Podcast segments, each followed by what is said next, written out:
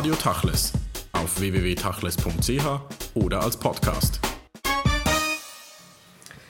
Andreas Kircher, Sie sind Professor für Literatur- und Kulturwissenschaft an der Eidgenössisch-Technischen Hochschule in der Schweiz, in Zürich. Kafka, der ungarisch-österreichische Autor. Ist das ein jüdischer Autor? Ist das ein ungarisch-österreichischer Autor? Ist er ein deutschsprachiger Autor oder ein europäischer?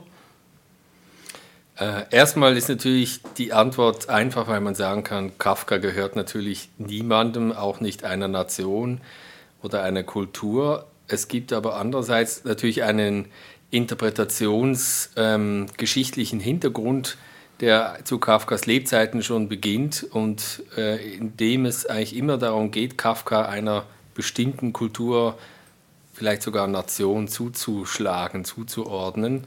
So hat zum Beispiel sein engster Freund Max Brod schon zu seinen Lebzeiten, zu Kafkas Lebzeiten versucht zu behaupten, er sei ein jüdischer Autor, ähm, während andere Rezensenten zu seinen Lebzeiten behauptet haben, er sei ein urdeutscher Autor, der Ausdruck existierte, was Kafka zu der schönen Antwort an Max Brod damals äh, hat äh, verleiten lassen, zu sagen, er sei ein Zirkusreiter auf zwei Pferden.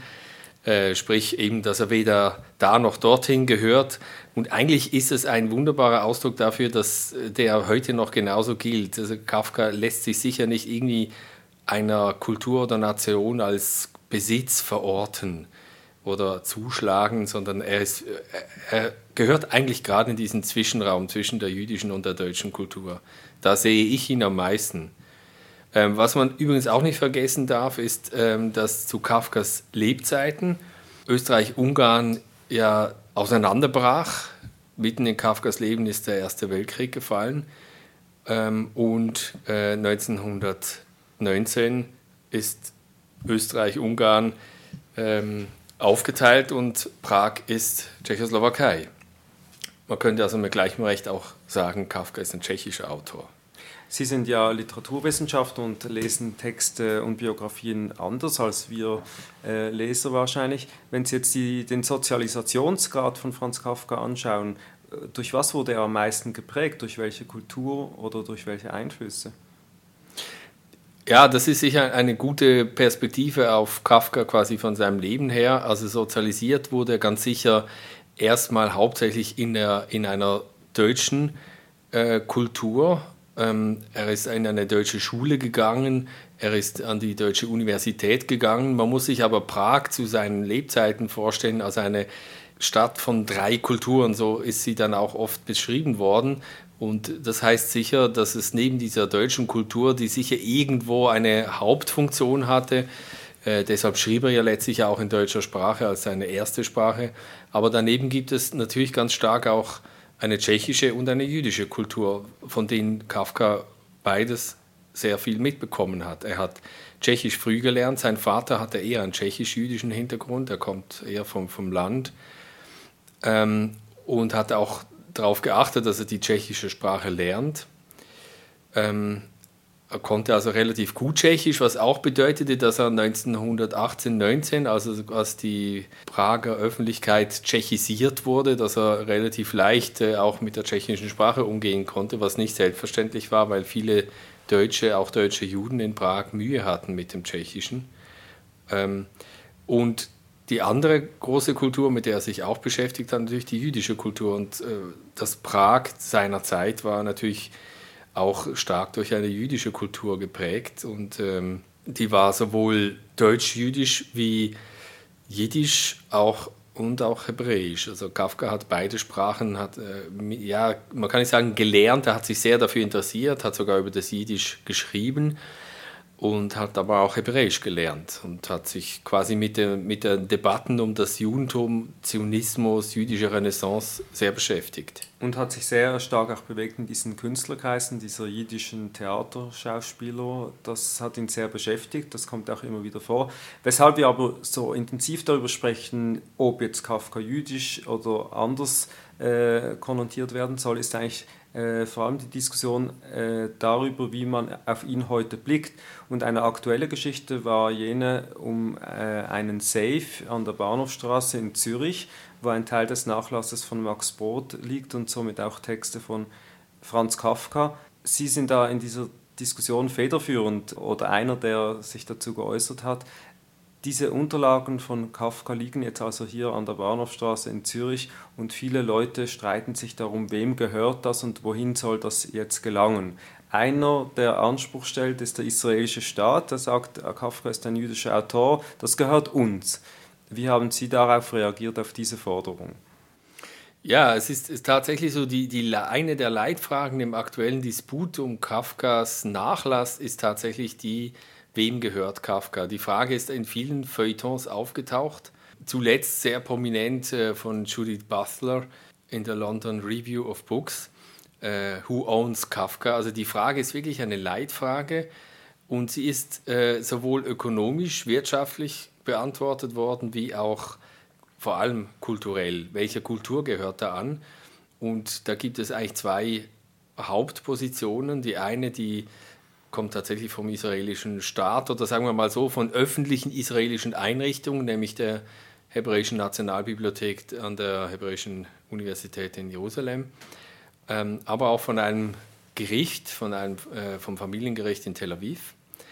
Ähm, das ist quasi die öffentliche Seite in Israel, die einen Besitzanspruch ganz klar formuliert, mit Anwälten hinten dran und Staatsanwaltschaft. Die andere Seite sind dann die staatlichen Einrichtungen in Deutschland, vor allem, die sich allerdings, man muss wirklich sagen, sehr viel zurückhaltender mit irgendwelchen nationalen Parolen geäußert haben, während vor allem der vormalige, nicht mehr aktuelle, aber vormalige Direktor der Nationalbibliothek wirklich, man muss sagen, massiv nationalistische Parolen hat fallen lassen und gesagt hat, ja, Kafka gehört der hebräischen Nationalbibliothek, weil er eigentlich dem Staat Israel gehört äh, ich spitze jetzt ein bisschen zu, ähm, aber es ging so, schon sehr stark in diese Richtung und auch einige Wissenschaftler haben ihn durchaus auch flankiert. Also man hat da einiges gelesen, was in diese Richtung ging.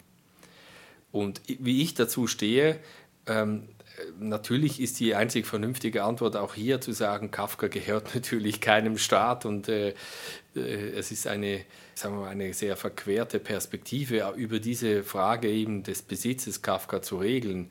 Ähm, äh, der israelische Staat hat sich relativ lange nicht um Kafka gekümmert und hat, man muss sagen, wenn man die Geschichte sich vor Augen führt, jetzt erst sehr spät entdeckt, dass hier ein großer Schatz noch da wäre. Und erst jetzt auch in den letzten Jahren wurden diese Parolen laut. Vorher äh, wurde Kafka mehr oder weniger, man kann nicht sagen ignoriert, es gab viele Übersetzungen ins Hebräische, und Kafka spielte sicher eine große Rolle auch in der modernen hebräischen Literatur. Agnon und Bialek etc. Viele beziehen sich auf Kafka, aber ein öffentliches Interesse gab es eigentlich nicht im großen Maß. Das ist eigentlich das Merkwürdige daran, dieses plötzliche große Interesse an Kafka. Das ist ja eigentlich äh, irgendwo auch eine sehr unterhaltsame, absurde und groteske Diskussion, die man aber auch als postzionistischen Diskurs benennen könnte, so wie er früher mal vorkam äh, in den Zionistenkongressen zwischen Kulturzionisten und politischen Zionisten, wo man sich dann fragt, äh, gehört die jüdische Kultur dem Staat Israel oder welche Kultur wird der Staat haben? Also das ist eigentlich eine typisch jüdische, innerjüdische Debatte.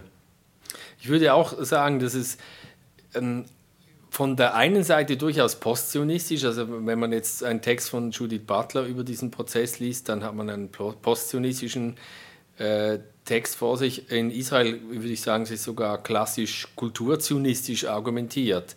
Aber ich würde auch sagen, es, es erinnert vieles an diese alte Debatte um, äh, ja, was ist jüdische Literatur, was ist jüdische Kultur, ähm, die schon in den 10er, 20er Jahren, also gerade zu Kafkas Lebzeiten stattgefunden hat. Und tatsächlich das Groteske ist, dass an diesem Prozess vieles einem fast schon an, an Kafkas merkwürdige Gerichtslogiken erinnert. Ähm, das ist übrigens ein, ein Phänomen, das in den Feuilletons in den letzten Monaten auch immer wieder aufgetreten ist. Also man fühlt sich versetzt in eine Kafka-Erzählung. Der Prozess selber wird als Kafkaesk bezeichnet. Ich würde das selber so nicht unbedingt sehen, aber es ist interessant, dass die Assoziation einem fast schon notwendig kommen muss. Dass also in diesem Prozess sehr vieles auch absurd ist.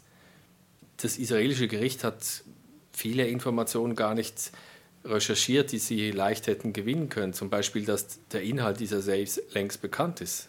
Das hat man in Israel nicht wirklich wahrgenommen. Scheint jedenfalls. Sie wissen ja, was in diesem Safe drin ist. Können Sie uns das verraten? Ähm, es ist ganz leicht, das zu verraten, denn es ist alles längst bekannt. Wenn man die äh, kritische Kafka-Ausgabe, die im Fischer Verlag erschienen ist, dann äh, zur Hand nimmt, dann hat man eigentlich die Texte, die in, diesen, äh, in dem Kafka-Nachlass enthalten sind, auch in dem Teil, der Brot, äh, äh, von Brot überliefert wurde, nämlich der in Zürich liegt, in diesen Safes in der äh, UBS. Wenn man diese Safe öffnen würde, würde man oder äh, sich den Inhalt genau anschauen würde, dann kriegt man ungefähr das, was bestimmte Teile dieser kritischen Ausgabe enthalten. Und das sind vor allem zwei Bände, nämlich äh, diese Bände Kafka, Max Brod, eine Freundschaft. Äh, Malcolm Pasley hatte, hatte in den ich glaube, späten 80er, frühen 90er Jahren hat er diese beiden Bände ediert und das ist zum Beispiel ein großer Teil von Sachen, die einfach schlicht und ergreifend in Zürich im Safe liegen.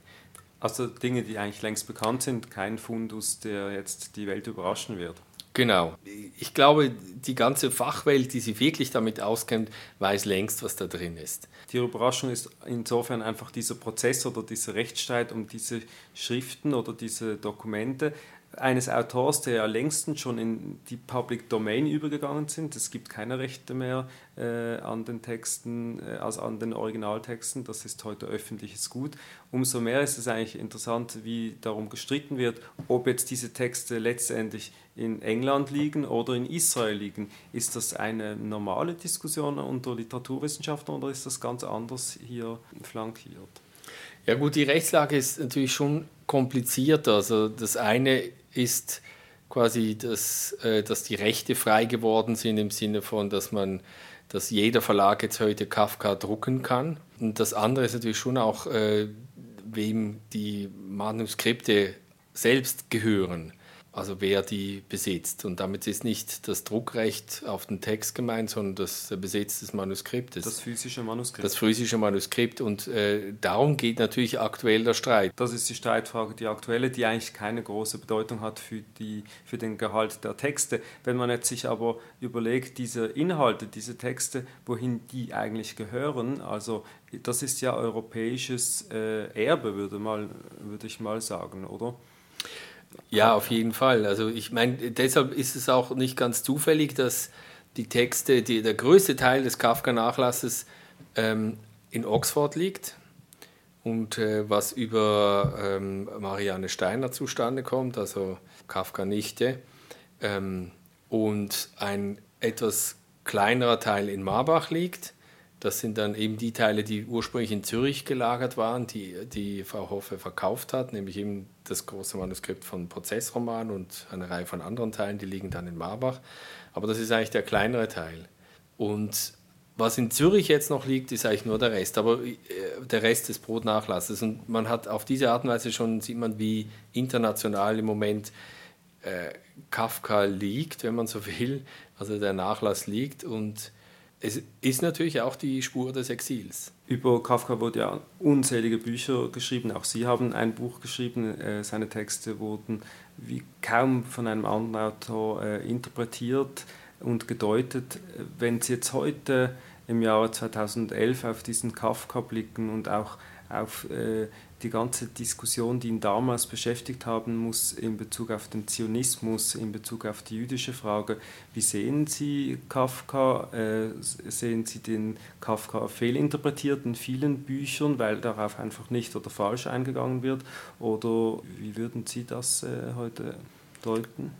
Fehlinterpretiert, äh, das, es gibt kein richtig und falsch in dem Sinne in Bezug auf manche literarische Interpretation und man kann jetzt, also wenn man jetzt die, die Lektüre auf den Zionismus äh, hin beziehen will, man kann wirklich zeigen, dass sich Kafka mit dem Zionismus intensiv beschäftigt hat. Er hat sehr viele Zeitschriften gelesen, zionistische Zeitschriften, etwa die Selbstwehr, die er abonniert hatte von 1911 an, oder die jüdische Rundschau eher etwas sporadisch, aber auch immer gelesen und äh, also die zionistische jüdische Rundschau aus Berlin. Aus Berlin, genau.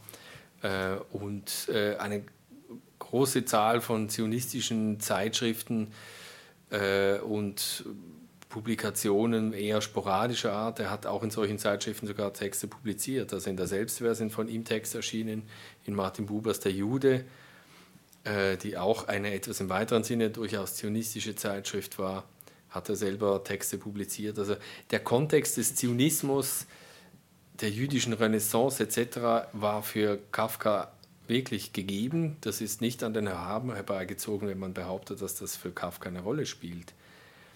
Ähm, was aber wiederum nicht bedeuten kann, zu sagen, Kafka war Zionist oder das sind zionistische Texte. Das wäre dann der Fehlschluss. Was man zeigen kann, faktisch, ist nur das und wie er sich mit dieser Literatur, mit diesen Überlegungen intensiv auseinandergesetzt hat, wie eben auch all seine Freunde mit, äh, sehr mit dem Zionismus äh, involviert waren, von Brot, Welsch, Oskar Baum, Hugo Bergmann sowieso. Ähm, aber trotzdem nicht, dass er irgendwie in parteimäßigem Sinne Zionist war. Er hat, er hat der Organisation in dem Sinne nie angehört. Er hat auch keine Redaktion angehört wie seine Freunde. Heute würde man ja wahrscheinlich sagen, Kafka sei wahrscheinlich ein apolitischer Autor gewesen. Die Frage ist dann aber, in welchem Maße oder in welcher Form findet diese ganze Ebene Einlass in seine Literatur? Gibt es da eine Verbindung, die Sie sehen?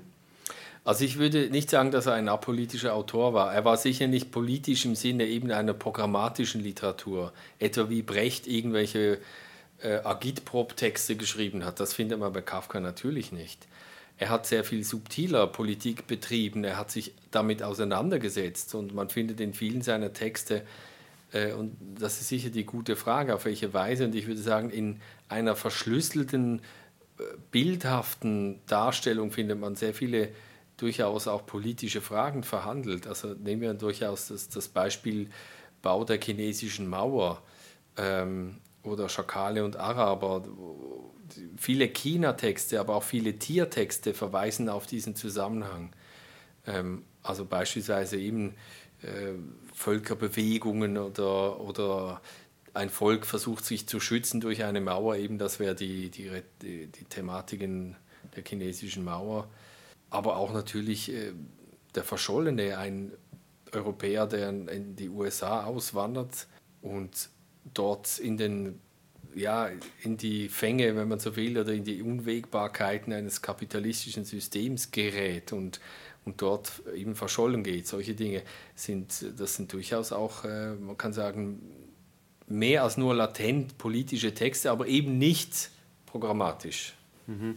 Aber wie würden Sie ihn sehen, in welcher Tradition von Autoren oder hat er mit dieser Art von Literatur eigentlich einen neuen Stil begründet, auch in dieser fabelhaften, subtilen, hermeneutischen Art, äh, Dinge, also Mechanismen der Gesellschaft, mhm. äh, wie wir sie vor allem auch in den Text, aus den Texten kennen, die in der Schule gelesen werden? Naja, ich glaube schon, dass, dass es natürlich einen Kontext gibt. Also, äh, Kafka hat, wie gesagt, sehr viel gelesen und er hat nicht nur publizistische Texte gelesen, Zeitschriften, sondern durchaus auch natürlich Literatur. Er hat sehr viel Literatur gelesen. Er hat, äh, hatte auch seine Lieblingsautoren wie etwa Kleist oder Robert Walser oder auch Goethe oder und diese Lektüren sind sicher auch ein wichtiger Kontext für sein Schreiben. Und man kann nicht sagen, dass er jetzt quasi, äh, quasi einen Nullpunkt der Literatur begründet hat. Das wäre wiederum eine Heiligung Kafkas, die, die äh, weit weg von der Realität wäre. Trotzdem aber glaube ich, dass er in vieler Hinsicht eben auch eigenständig war. Also dass er gerade was, was das betrifft, eine Art und Weise des Schreibens gefunden hat, die die wirklich charakteristisch ihn, ist für ihn. Also zum Beispiel ihm, dass er, Walter Benjamin hat das mal von ihm gesagt, dass er eigentlich ein Geheimniskrämer war.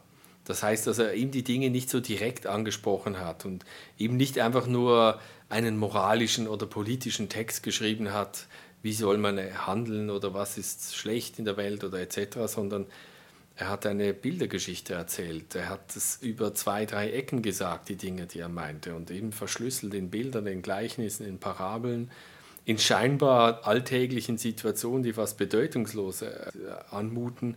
Das ist vielleicht auch der Grund, weshalb Kafka so viele Interpretationen hervorruft und provoziert geradezu, weil diese Texte sind voller Leerstellen und voller, voller Dunkelheiten, die man natürlich ja, viele Arten und Weisen erhellen kann.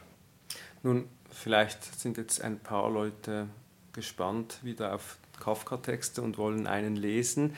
Welchen würden Sie heute empfehlen, wenn man wieder einsteigt mit Kafka oder wenn man sogar gar nichts gelesen hat von Kafka? Was würden Sie empfehlen zu lesen?